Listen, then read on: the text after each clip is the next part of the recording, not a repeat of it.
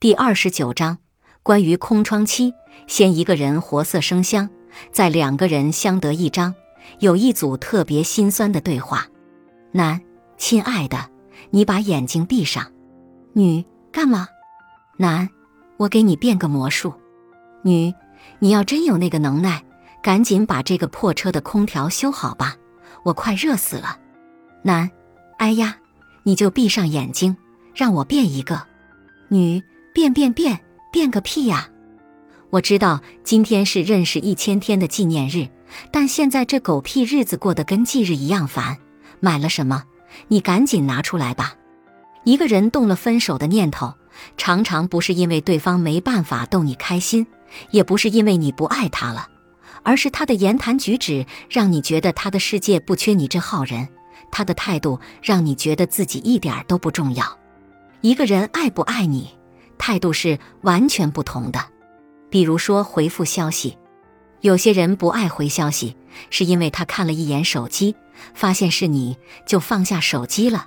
过了好久，他觉得不回复有点过意不去了，这才找个理由回你一下。而有的人是放下手里的筷子，暂停刚开始的电影或者游戏，在洗澡时擦干湿漉漉的手，又或是强忍着睡意。也要马上回你的消息，比如问你吃饭了没。有些人只会提问题，你说没吃，他就说为什么不吃呀？然后跟你强调对胃不好，对身体不好。而有的人则会跟你说，三分钟之后下楼，我带你去一家新开的火锅店，就在你家楼下西行三百米。比如说谈到假期去哪里玩。有的人会对你的计划嗤之以鼻，会觉得你在浪费时间、浪费金钱，觉得你不是个会过日子的人；而有的人则会认真的做攻略、查天气，然后兴致勃勃的订好机票，并且和你一起憧憬旅行。比如你给他做了一顿饭，有的人会嫌弃你煲的汤太咸，连筷子都不想动，会抱怨你干活不够利落。动作不够麻利，甚至还会抱怨一句：“家务都做不好，娶你有什么用？”而有的人会因此而乐得屁颠屁颠的，会在一旁帮你摘菜、洗碗，会站在一旁陪你闲聊，会看到你做每一道菜的用心。所以，不被爱的时候要好好爱自己，被爱的时候也要好好努力。你一个人时的生活和经济越独立。你对爱情的要求就可以越纯粹，不要被别人的婚恋打乱了节奏，不要误把对孤独的恐惧当成了对爱情的信仰，不要因为暧昧就错把闲聊当成了恋爱，不要因为聊得来就忘了自己并非名正言顺，不要因为自己主动就妄图进入他的全世界，不要再用我拼命爱他，他就会拼命爱我来自我催眠。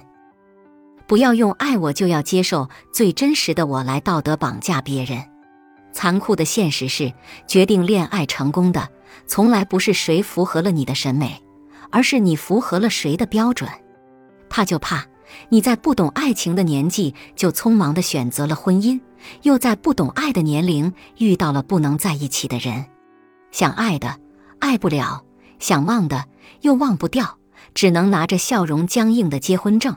过着没有爱情的婚姻生活，然后心里始终装着一个不合法的人。我的建议是：不刻意去遇见谁，不急着去拥有谁，也不勉强去留住谁。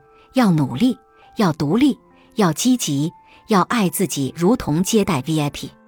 这个世界有很多很好的人，如果你暂时没有遇到或无法拥有，那你就要争取成为那样的人。你把自己准备好。等遇到那个人时，就像是盛装出席；反之，把爱情拿来治病的人，只会病得更重。要永远记住，爱是生命的礼物，不是救命的稻草。爱情只是你的社交生活，不是你的生活；结婚生子只是你的人生选择，不是你的人生。最后提四个醒：一，不管是恋人、老板，还是生活。如果你暂时没办法舍弃，就不要到处抱怨，因为以你当前的眼光、条件、胆量和能力，你抱怨的另一半很可能就是你能拥有的最好的另一半。你抱怨的老板很可能就是你能选择的最好的老板。你抱怨的生活很可能就是你配得上的最好的生活。你要变得足够优秀，足够有勇气，才有可能放弃你抱怨的，拥有你想要的。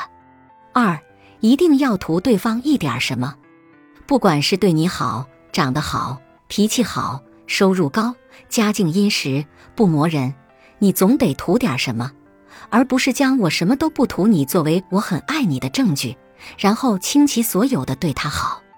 残酷的事实是，在对方习惯了你的无私奉献之后，很容易将你的付出视为廉价的东西，甚至认为你在倒贴。三，对方选择你，一定是图你点什么，可能是能力、脾气、性格。家庭、钱、精神共鸣，不管是什么，你都不要把这点东西弄丢了。毕竟没有人缺累赘或者祖宗。四表白之后，如果听见别人说“我考虑一下”，不要急着欣喜，人家也许并不是考虑要不要接受你，而是考虑该用什么理由来拒绝你。